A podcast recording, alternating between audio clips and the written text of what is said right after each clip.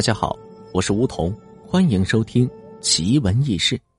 话说，古时有个叫李良的人，因为家境贫寒，附近的女子无人肯嫁，一直未能娶妻生子。随着自己年龄越来越大，李良的心中甚是焦急，却又没有什么办法，只能日日唉声叹气。但幸得老天眷顾，当而立之年，终于娶回了一名的娇妻。这名妻子容貌姣好，因为家中忽生变故，以捕蛇为生的父亲不小心被这毒蛇给咬死了，家中塌了顶梁柱，不得已尽快找个人将自己给嫁出去。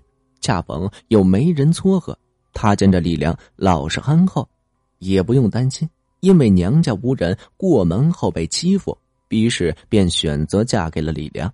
李良得了娇妻，这心中甚是喜悦。对妻子那是宠爱有加，真的是捧在手里怕掉了，含在这口里怕化了。妻子因为生长在捕蛇之家，是吃蛇羹。李良得知之后，便每日上山给这妻子进行捕蛇，做成蛇羹端到这妻子的手中，望着妻子吃得津津有味，李良也是心里很开心。一日，李良天还未亮，便上山给这妻子进行捉蛇，一直捉到这晌午。却一无所获，心到今日看来是要空手而归了。正欲打道回府，却听见前面的树底下草丛里传来了嗖嗖嗖的声响，嘶嘶嘶嘶嘶。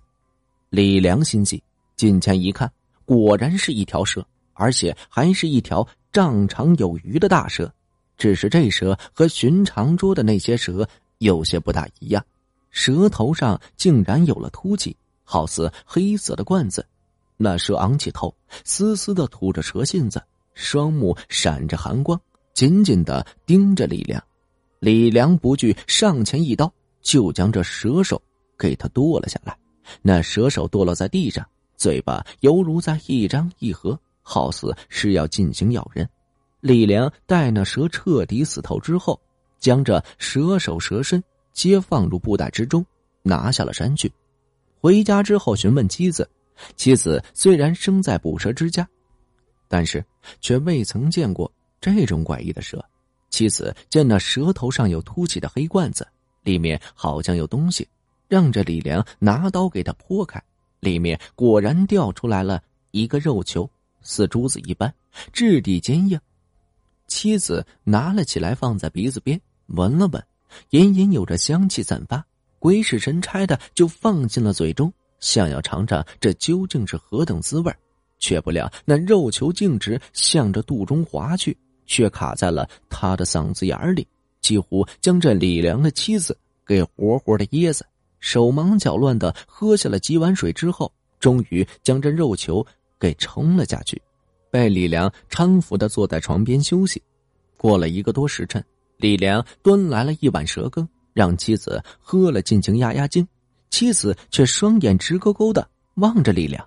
李良感觉妻子的眼神好像有些陌生，却又似曾相识的样子。那双眼睛中似乎透露出寒意，甚至让李良觉得都有些恐惧。刚想询问着妻子这到底是怎么了，为何会一直盯着自己看，妻子便接过这碗一饮而尽，言道。这蛇要比其他蛇的味道美得多了，不错不错。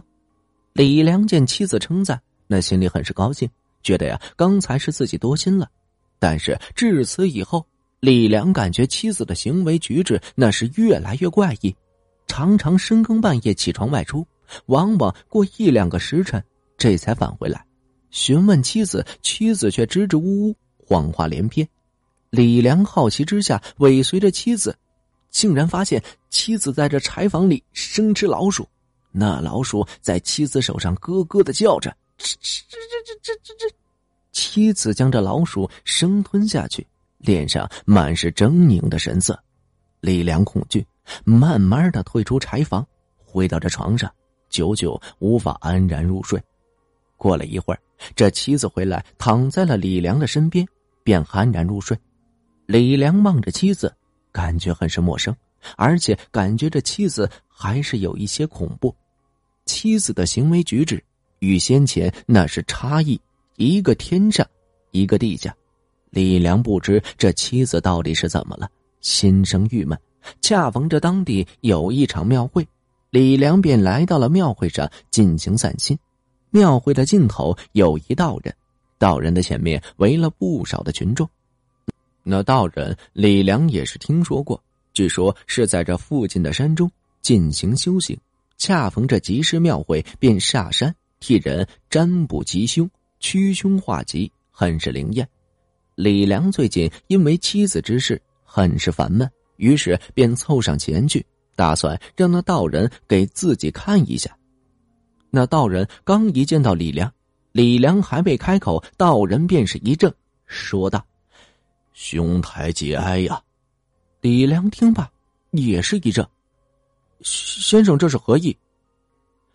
观兄台之下，乃是近妻丧妻，故而让兄台节哀。你这道人怎能胡言乱语？我那妻子现在好生生的待在家中，我节哪门子的哀？道人听后疑惑不解，又仔细看了看李良的面相。我自幼研读奇门遁甲，所做推演不会有错。据兄台所述，家中。怕是有妖孽作祟，而你的妻子恐怕早已遭了毒手。观兄台面相，这是印堂发黑，乃是祸事之兆，恐怕即将就会遭遇不测。李良听后半信半疑，那道人又掏出了一符咒，说道：“这符咒可测妖孽，若有妖孽出现，符咒便会震动不止。”兄台可拿回家一试，若是这家中确有妖孽，可到前面的云天观中找我。李良将信将疑的接过了符咒，回到家中，妻子不在家。到了傍晚时分，这才回到家中。妻子从李良身边经过的时候，李良闻到了一股腥臭味儿碰到妻子的手，那是冰凉的，不像是常人的体温，而怀中的符咒。竟然震动不止，李良顿时骇然，找了个借口便离开了家，径直来到了云天观中。果真见到了那名道人，李良将关于妻子的异常都告诉了道人。道人若有所思，之前是否遇过何等奇怪之事？李良此时忽然想起那条怪异的蛇，便将妻子试吃蛇。自己捉到那条黑罐子蛇给妻子吃的事情和经过和盘托出，道长长叹了一口气：“唉，真是愚昧！那头有黑罐，并不是蛇，而是鬼，是蛇修炼百年而化成的。蛇百年化鬼，鬼五百年化蛟，教千年化龙。”道人又说道。那会至少有百年的道行，你就这么的把他的道行给毁了，他又岂能善罢甘休？你妻子吃的那颗珠子，便是那毁珠，鬼死前将这怨恨隐藏在了其中，人死之后七七四十九天便会化为那鬼。李良大骇，忙问该如何才能救下这妻子。道人叹息着说道：“唉。”你那妻子自吃下那毁珠后，便已经死了。你现在的妻子已经是妖孽了，若不再当机立断的将其除掉，恐怕连你也要遭殃了。李良心中满是气然。怎怎么会？若是他已经是那妖邪，为何还要这么久而不害我？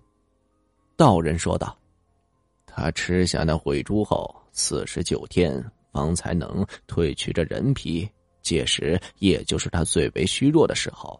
怕是他想要到时再吃了你，进行补充气力吧。李良心中恐惧。那道长，我该怎么办呢？道人拿出了一个小布囊，递给了李良。这里面是雄黄，乃是那回所居之物。你可将其投入水中，引诱其喝下。他呀。必将魂飞魄散。李良辞别道人之后，拿着布囊就返回了家中。妻子已然睡下，李良躺在床上，这心中满是惊恐，不敢入眠。好不容易挨到天亮，妻子也起了床，李良知道妻子最近每天起床后都会喝水，于是便将这雄黄放到了碗中，盛上水端给了妻子。